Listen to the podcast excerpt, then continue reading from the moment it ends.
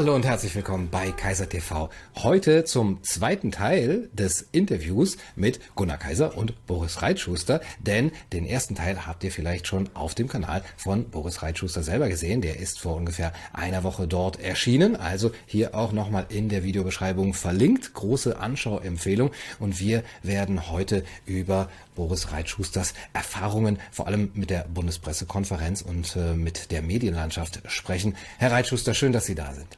Ich freue mich.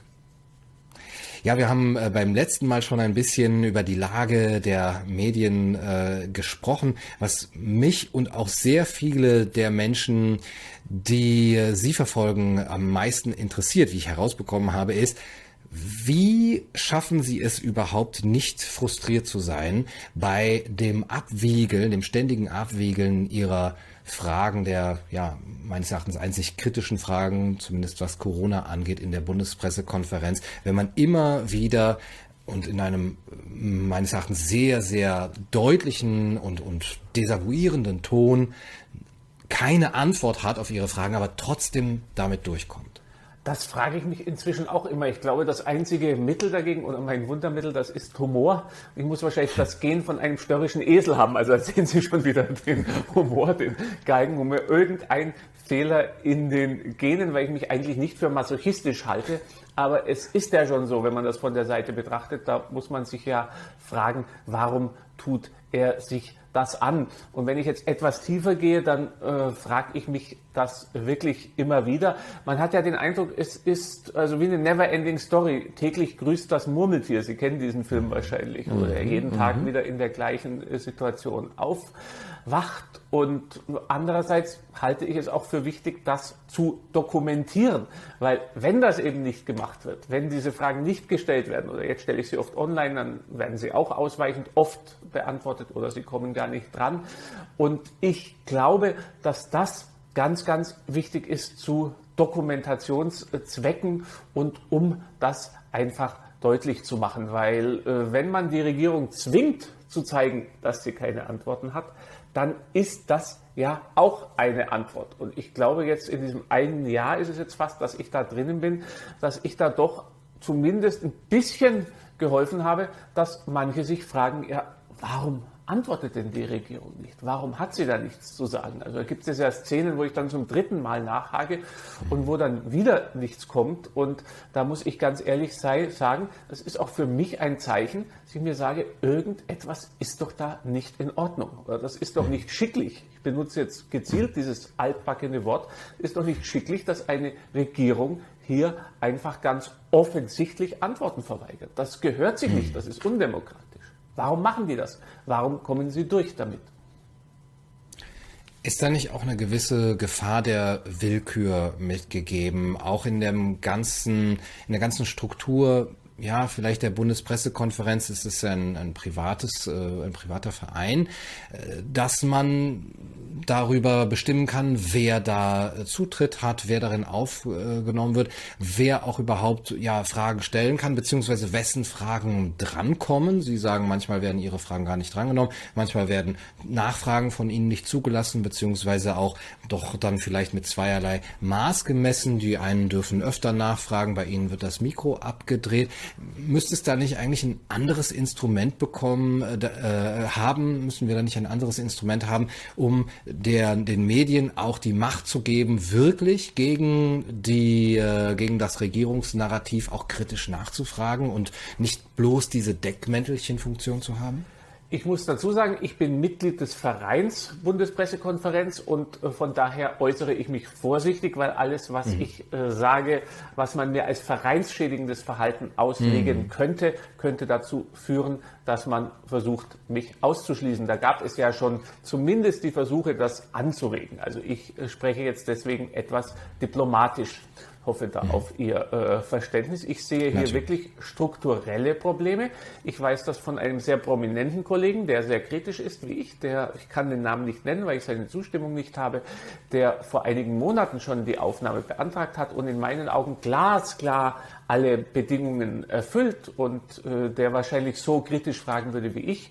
Und da wird ihm die Aufnahme verweigert. Es ist auch tatsächlich so, wir haben ja nun wirklich einige Journalisten, die, ich zähle sie auch dazu, die kritisch das Ganze sehen, die wahrscheinlich ähnliche Fragen stellen würden wie ich. Und ich frage mich immer, warum bin ich da Mutterseelen alleine in der Bundespressekonferenz? Da gibt es noch die äh, Mitarbeiter von Russia Today, das ist aber ein besonderer Fall, RT, die teilweise gibt es da Schnittmengen, andererseits benutzen die das aber auch wieder als Plattform für ihre außenpolitische Themen und ich frage mich wirklich, warum bin ich da so alleine? Und was ich besonders dann perfide finde, dass mir dann vorgeworfen wird, ich würde das als Bühne benutzen und als One-Man-Show. Ich hätte nichts lieber, als dass das nicht meine Bühne wäre, weil einfach viele so kritisch fragen und das ist überhaupt, also wenn jetzt morgen fünf Reitschuhe, das ist jetzt falsch ausgedrückt, wenn morgen fünf Leute da drin sind, die die kritischen Fragen stellen, die ich gerne stelle, dann sage ich prima und äh, Schluss und dann brauchst du eigentlich gar nicht mehr hin, weil ich ungern da an vorderster Front äh, bin.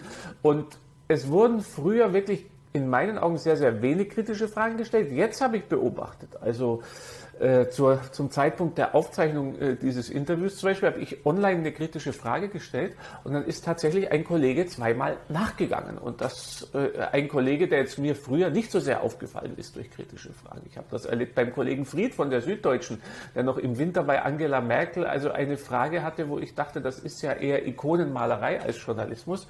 Und plötzlich stellt der auch wieder kritische Fragen. Und ich glaube, ohne da jetzt mich wichtig machen zu wollen oder dergleichen, aber wenn dann doch einer oder ein paar dabei sind, die eben zeigen, ja, man kann da auch der Regierung wehtun, dass das eine gewisse Symbolkraft hat.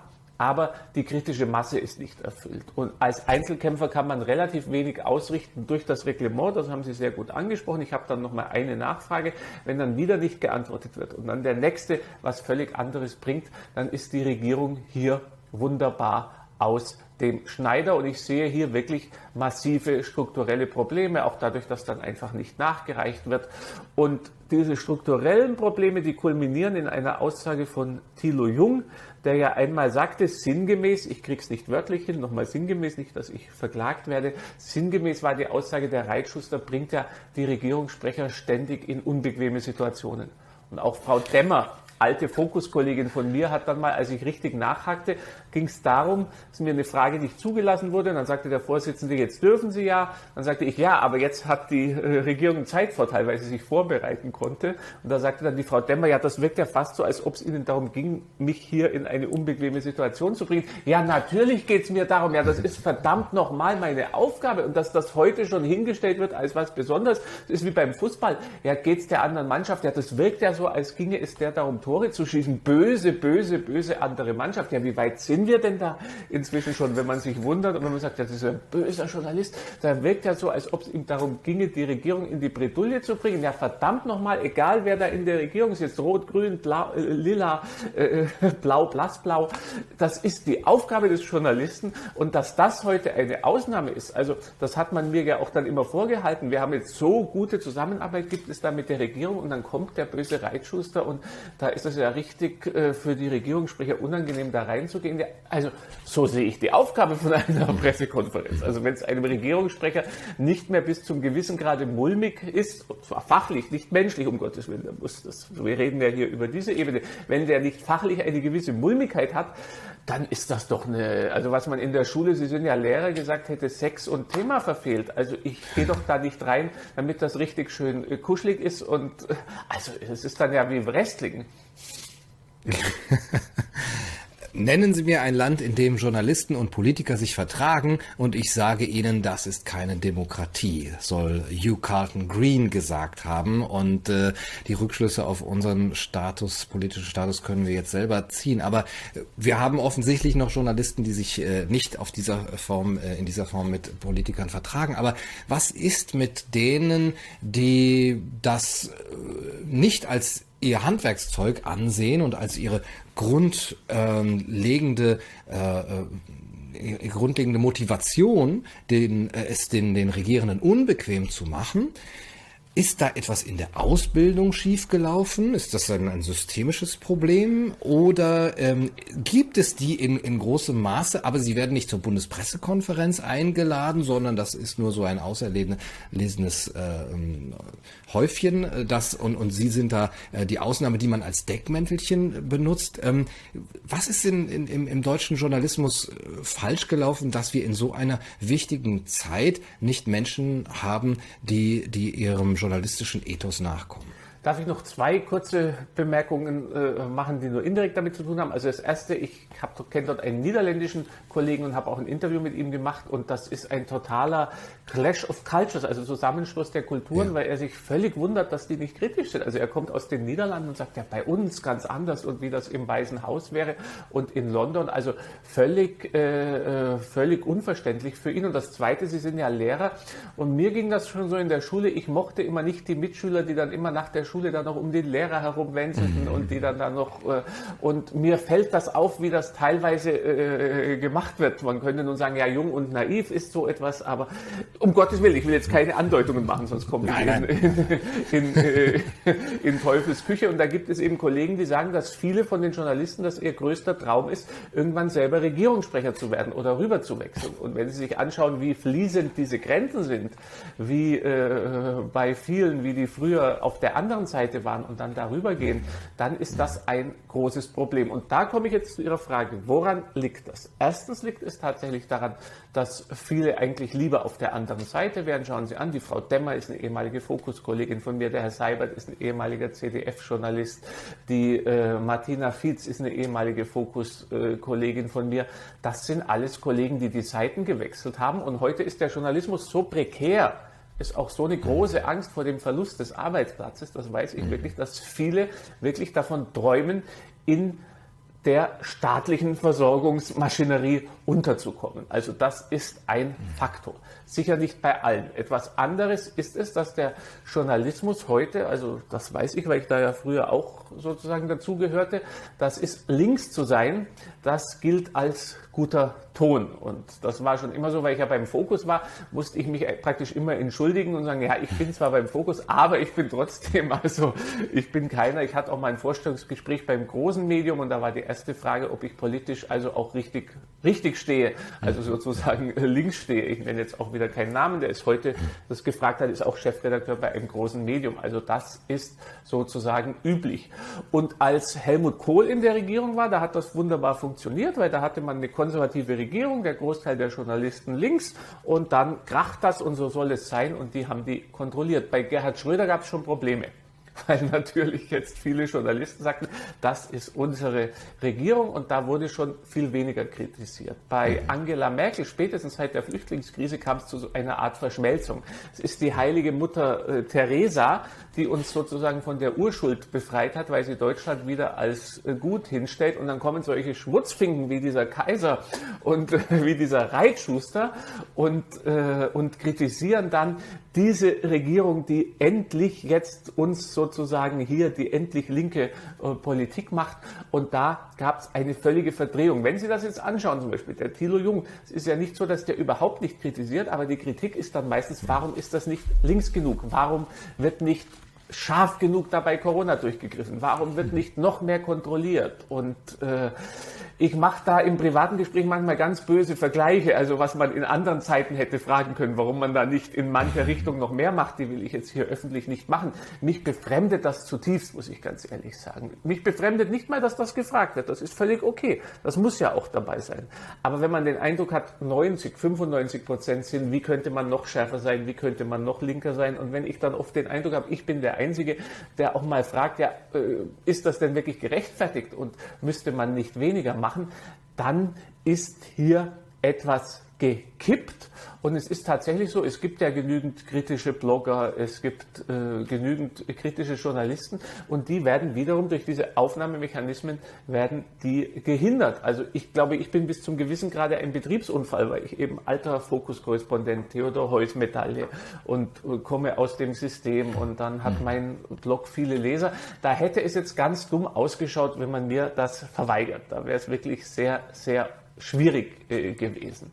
Bei anderen kann man ja immer sagen, ja, das ist ein Blog und vielleicht liegt es ja auch daran, dass sich zu wenige bewerben. Also ich, ich, ich weiß es nicht. Ich sage es jetzt auch mal hier ganz offen. Ich bin jetzt viel im Ausland und ich hätte auch gerne einen zweiten Mann, also für reitschuster.de, wenn hier irgendein aufstrebender, kritischer Hauptstadtjournalist zuschaut, äh, der sagt, also was der Reitschuster kann, das kann ich noch besser und ich würde das gerne machen. Bitte, Bewerbung. Ich weiß nicht, ob das dann klappt, aber man muss es auch äh, versuchen, wie in diesem alten Witz, wo der kleine Ivan immer bittet, im Lotto zu gewinnen und zu Gott betet und ihm dann nach einem Jahr der liebe Gott erscheint und sagt, gib mir eine Chance, äh, kauf dir endlich meinen Lottoschein. Wie, wie soll ich sonst deinen, deinen, äh, deinen Wunsch erfüllen? Also man, wie gesagt, das heißt immer, ich nutze das als Tribüne. Ja, Kollegen, Kollegen, jede Pressekonferenz ist eine Tribüne und dann macht ihr euch selber einen ein, Armutszeugnis, wenn ihr sagt, ihr nutzt es nicht als Tribüne. Also ich fasse den Journalismus so auf, das ist die Tribüne, wo ich als Journalist die Regierung kritisieren kann. Und wenn ihr sagt, der Reitschuster nutzt das ja, warum nutzt ihr es nicht?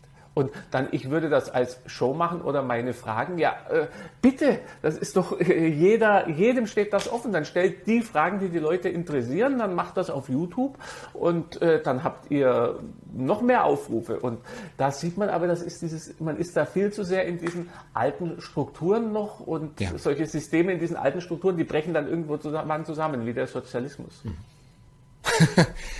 Und man kann doch dann nicht wirklich glaubhaft auf der einen Seite sagen, ja, ich möchte mich äh, wegen der prekären Situation des Journalismus ruhig halten und äh, auf gut stellen mit den Mächtigen, um weiterhin da auch auf Partys sein zu können oder vielleicht in diese andere Riege aufzurücken. Und auf der anderen Seite sehen, es gibt die Möglichkeit, durch Regierungskritik von welcher Seite auch immer, eine Bühne zu bekommen und durchaus ja auch dadurch ein eigenes, ja, ich will nicht sagen eine Medienplattform, aber doch, ich würde das bei Ihrem äh, Blog durchaus sagen, eine eigene Medienplattform aufzubauen, die ein großes Standing hat und wo Menschen in, in großen, äh, mit großen Abrufzahlen da sich Informationen äh, holen können. Können Sie vielleicht auch jungen Journalistinnen und Journalisten in gewissermaßen Mut machen, dass sich ihr Weg lohnt das muss jetzt nicht nur finanziell sein, sondern wie geht es Ihnen seelisch, beziehungsweise sind Sie jemals wirklich unter Druck äh, gesetzt worden oder vielleicht auch in, in Versuchung geführt worden mit einem mit einer Art Goldkoffer ähm, und oder wie wie ist Ihr Weg zu dem, was Sie heute geworden sind, äh, vonstatten gegangen, äh, so dass andere mal sehen können, lohnt sich das für mich überhaupt? Also in Deutschland noch nicht ähm, materiell sozusagen versucht äh, gekauft zu werden. In Russland habe ich das erlebt. Also ich kann auch nicht sagen wo, aber wirklich von ganz, ganz oben, wo es hieß, Boris, du hast offenbar Probleme. Wenn du so kritisch bist, äh, red doch mal mit uns, wir lösen Probleme. Dann wäre ich vielleicht heute Gazprom-Repräsentant auf den Bahamas. Und natürlich habe ich das nicht gemacht. Und ich glaube, was ganz, ganz wichtig ist, dass ich diese Abhärtung habe von Russland. Also ich habe in fast jedem großen Sender habe ich Leute, die mir äh, zuarbeiten oder in Kontakt sind, die das eigentlich sehen wie ich, aber die sich nicht trauen, was ich auch niemandem mhm. vorwerfe. Aber ich habe in Russland eben das schon erlebt, dass ich massiv da diffamiert wurde und darum habe ich davor eigentlich relativ wenig Angst. Und was man auch noch dazu äh, sagen muss, es ist wirklich ein Segen mit der neuen Technik, so schwierig das mit Zensur und all dem ist, aber wenn das Ganze vor 30 Jahren so gewesen wäre, dann hätte ich Flugblätter vielleicht verteilen können und dann hätten alle gesagt, das ist der verrückte Reitschuster hier, der seine Flugblätter äh, verteilt, weil er nicht mehr äh, gedruckt wird. Also wir haben hier wirklich eine Situation, die völlig neu ist und die auch riesige Chancen bietet. Und äh, äh, darum sage ich das immer. Ich denke, man muss natürlich etwas, äh, man muss tüchtig sein, man muss das machen. Aber ich hatte da riesen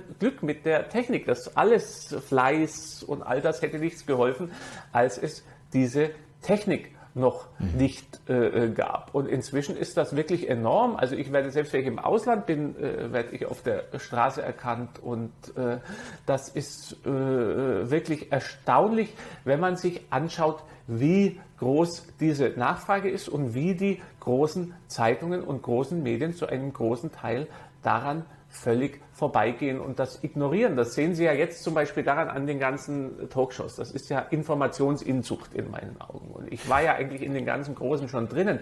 Aber wenn es denen wirklich um Information ginge, um Diskurs und auch wenn es nur wirtschaftlich wäre, wenn es ihnen um Reichweite ginge, dann müssten die jemand wie Gunnar Kaiser einladen, dann müssten die jemand wie Roland Tichy einladen, dann äh, müssten die jemanden wie äh, mich einladen. Aber sie tun das nicht, weil es ihnen eben nicht mehr um journalistische Arbeit geht, weil es ihnen nicht mehr um das Wirtschaftliche geht, sondern es geht ihnen um die Ideologie. Und der Herr Böhmermann hat das ja jetzt erst kürzlich nochmal gesagt. Also er war selbst dagegen, dass so wirklich regierungsnahe Virologen wie Kekulé und Streeck, dass die nicht mehr zu Wort kommen, weil ja nicht alles ganz genau das ist, was sie wollen. Und darum, ich glaube, das ist nicht mein Erfolg, also ein bisschen Tüchtigkeit. Ich arbeite auch wirklich 18 Stunden am Tag und es ist wirklich sehr, sehr viel. Aber ich glaube, das liegt weniger an mir, all das, dass das so erfolgreich ist, als daran, dass die großen Medien zu einem großen Teil einfach so völlig versagen. Anders kann ich das wirklich mhm. nicht nennen. Nicht alle. Die Bildzeitung ist übrigens erstaunlich. Hätte ich nie gedacht, dass ich mal die Bildzeitung äh, lobe. Und auch die Welt äh, macht da ja. noch äh, manchmal etwas. Wobei Wie erklären die Sie sich das?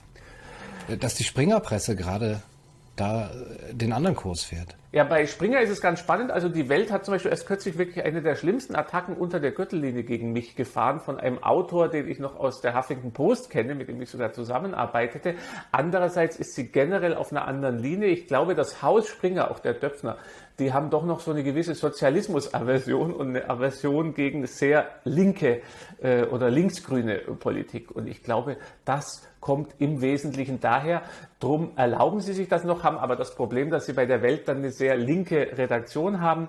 Drum kommen da teilweise wirklich wunderbare Artikel, auch super und teilweise sind sie dann wieder genau wie die großen Medien. Ansonsten in sehr vielen großen Medien haben die Glaubenskrieger, die Ideologen das Zepter übernommen und der wirtschaftliche Druck spielt auch eine Rolle. Also bei der Frankfurter Allgemeinen kann ich nicht glauben, dass die jetzt plötzlich alle linke Ideologen geworden wären. Benutze das Wort links. Ich muss immer dazu sagen, ich meine nicht die klassischen Linken, ich meine dieses neu Linke, wo man mit Amazon und also dieses neoliberal linke, rot-lila, also das muss ich nochmal sagen, weil ich will nicht die klassischen Linken beleidigen. Ich, ich war selber ein klassischer Linker und ich habe vor denen Respekt. Und äh, bei, ich glaube, bei vielen spielt auch einfach das Geld eine große Rolle. Also die sind einfach wirklich nicht mehr überlebensfähig per se. Sie sind abhängig von staatlichen Geldern. Sie hoffen auf diese staatlichen Geldern. Und das ist eine ganz unappetitliche Mischung, die wir hier äh, haben, dass man einfach sozusagen vom Staat abhängig ist. Man hofft auch auf so etwas wie eine GEZ vom Staat und das darf nicht so sein in einer äh, Demokratie. Wir sehen ja bei den öffentlich-rechtlichen, wo das hinführt. Also das ist eine, eine Pensionskasse mit Sendebetrieb. Auf der anderen Seite gibt es offensichtlich Leute, die sich da immer noch gegen wehren, auch in dem System. Sie haben von ihren Verbindungspersonen in Russland damals erzählt. Gibt es das heutzutage in Deutschland auch, dass Sie vielleicht in den großen Medienhäusern oder auch in der Bundespressekonferenz heimliche naja, Verehrer will ich nicht sagen, aber Zuarbeiter haben, die Sie da unterstützen? Da habe ich mich falsch ausgedrückt. Ich meinte, in jedem deutschen größeren Sender habe ich eigentlich fast Ach so. jemanden. Ja, ja. Okay. Ja, ja. Ah, ja, ja, gut, dann, dann habe ich das, ja, ja, dann ist die Frage ist, schon beantwortet. Ja, ja, ja, ja. Das mhm. ist, also die Frage ist damit zum Teil schon beantwortet und auch bei der Bundespressekonferenz ist es tatsächlich so, also ich glaube, da verrate ich jetzt kein Geheimnis und mache niemand Probleme, dass zum Beispiel die technischen Mitarbeiter von den Sendern, dass da einige wirklich die Freundlichkeit in Person sind, einige auch keine äh, sozusagen Geheimnisse aus ihrer Sympathie machen. Und es gibt sogar einzelne Mitglieder, die einem freundlich gesinnt sind, äh, habe ich schon erlebt, was nun natürlich, es klingt jetzt pervers, ja, dass man das extra erwähnen muss, aber es ist teilweise wirklich so, dass äh, gar nicht gegrüßt wird und das ist dann immer so eine Spirale, man wird nicht gegrüßt, dann grüßt man auch selber nicht mehr und ich mache da dem Einzelnen im bestimmten Fall keinen äh, Vorwurf, aber das ist schon eine merkwürdige Situation, ja, also sie kommen da wirklich dann hin und werden von manchen behandelt wie Aussätzige. Ganz interessant, dass es da einige Sprecher auch gibt, von Ministerien. Ich nenne jetzt wieder keine Namen, weil ich niemanden hier ähm, in irgendwelche Schwierigkeiten bringen will, aber da gibt es wirklich welche, die explizit äh, freundlich sind im Umgang dann auch davor und danach. Das ist immer korrekt, aber das, das muss man auch mal dazu äh, sagen. Also es gibt manche, die einen wirklich schneiden, das, das gibt es auch, auch so und die betont in meinen Augen un höflich äh, sind. Aber es gibt da eben einige, die auch vor den Augen von anderen dann sehr freundlich sind, was ja fast schon mutig ist. Also so weit sind wir schon, dass es eigentlich mutig ja. ist, wenn ein Sprecher eines ja. Ministeriums öffentlich den Reitschuster freundlich begrüßt. Also ja. Wo sind wir Wo dahin sind wir gekommen? Gelandet, ja. Ja, und ja, wo landen wir noch? Sehr viele Menschen hat die Frage interessiert, wie sie die nächsten Monate sehen. Das ist natürlich immer schwer mit Prognosen, vor allem wenn sie sich auf die Zukunft beziehen. Aber denken Sie, wir kommen da noch mal raus, auch so kollektiv als deutsche Gesellschaft? Oder hilft es jetzt eigentlich nur noch, äh, die Flucht zu ergreifen? Also ich denke, wir kommen da nicht so ohne weiteres raus. Wir sehen das ja jetzt im Moment, dass eine rot-rot-grüne oder wie auch immer rot-grün geartete Bundesregierung unter roter Führung droht. Und meine skeptische und leider traurige Prognose ist die, es muss leider wohl noch deutlich schlechter werden, bevor der Leidensdruck bei einem großen Teil der Bevölkerung so groß ist, dass sich etwas ändert.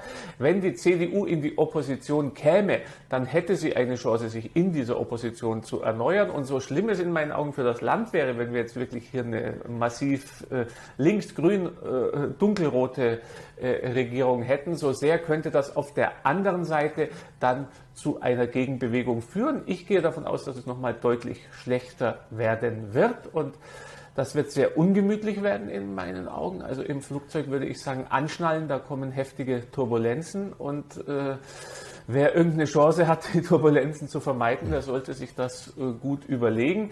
Danach könnte es dann sein, dass es zu einer Vergangenheitsbewältigung kommt. Ich glaube, wir brauchen wirklich eine Vergangenheitsbewältigung. Das ist ein unglückliches Wort, weil es ja immer mit dem Dritten Reich mhm. gleichgesetzt wird. Ich will nichts gleichsetzen, also von daher vielleicht nicht Vergangenheitsbewältigung, aber wir brauchen eine massive Aufarbeitung dessen, was in der Merkel-Ära schiefgelaufen ist. Und ich glaube, da ist sehr, sehr viel schief äh, gelaufen. Meine ganz persönliche Prognose, das ist traurig, aber ich sehe die Zukunft viel mehr in Osteuropa, weil man dort wirklich diese äh, kommunistische totalitäre Herrschaft durchlebt hat. Und wir haben das ja erlebt in der alten Bundesrepublik. Nach den Schrecken der Nazizeit haben die Leute, waren zu einem großen Teil geläutert, haben etwas aufgebaut und es ist auch eine richtige Demokratie entstanden mit allen Problemen. Die wollen wir nicht idealisieren, aber es hat halbwegs funktioniert. Und ich sehe etwas Ähnliches von der Tendenz her mit vielen Schwierigkeiten in Osteuropa. Ich sehe da eine gewisse Resilienz gegenüber dieser Ideologie von Rot, Links, Grün, die inzwischen in Deutschland und auch in anderen Staaten hier sehr stark äh, vorherrschend ist. Und das ist wahrscheinlich auch der Grund, warum man so panisch reagiert auf Polen, auf Ungarn und warum die Bundesregierung hier in diesen Ländern ständig das an, angreift und attackiert, was sie selber macht, aber nie so nennen will. Ja, ähm, nun ist, und vielleicht als letzte Frage, Osteuropa ja sehr groß und auch divers. Ähm, bei der Slowakei zum Beispiel kann ich mich erinnern, dass sie sehr viel auch äh, mitgemacht haben an Maßnahmen und äh, Ungarn zum Beispiel oder Serbien da kaum von äh, betroffen waren. Wenn Sie sich ein Land rausnehmen würden, wo Sie anderen Menschen vielleicht raten könnten, also wenn ihr diese Turbulenzen hier überwintern wollt und ihr habt die Möglichkeit, welches Land wäre das?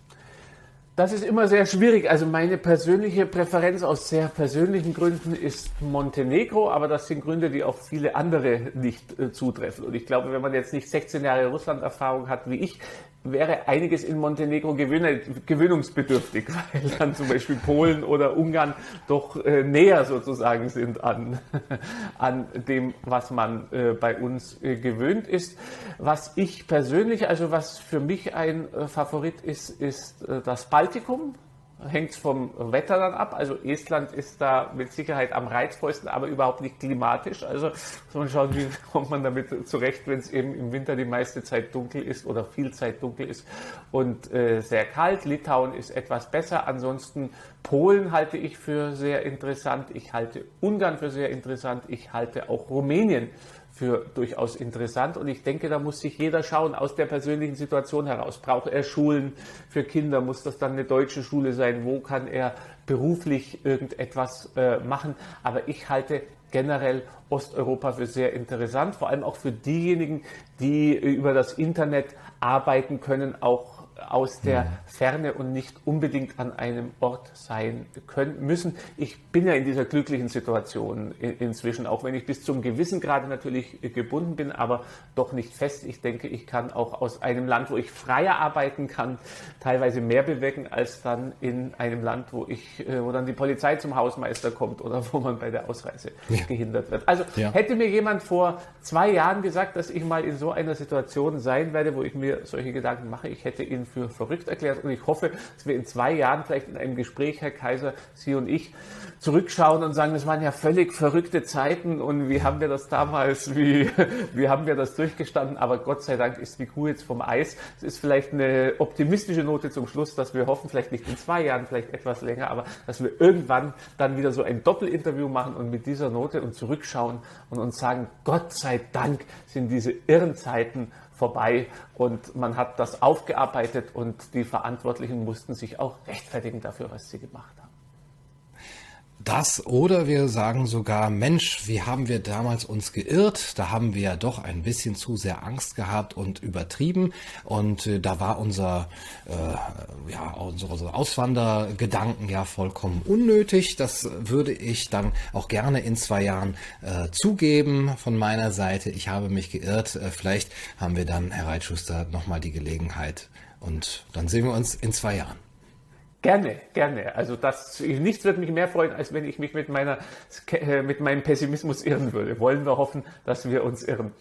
Schönes Schlusswort. Alles Gute, Herr Kaiser. Genau. Vielen Dank. Machen Sie es gut. Danke. Vielen Dank, Herr Reitschuster. Ich Bis zum nächsten Ihnen. Mal. Ciao. Danke. Und danke auch an die Zuschauer. Das war's für heute bei Kaiser TV. Den ersten Teil des Interviews könnt ihr bei Boris Reitschuster auf dem Kanal sehen. Link ist in der Videobeschreibung. Bis zum nächsten Mal. Macht's gut. Sarah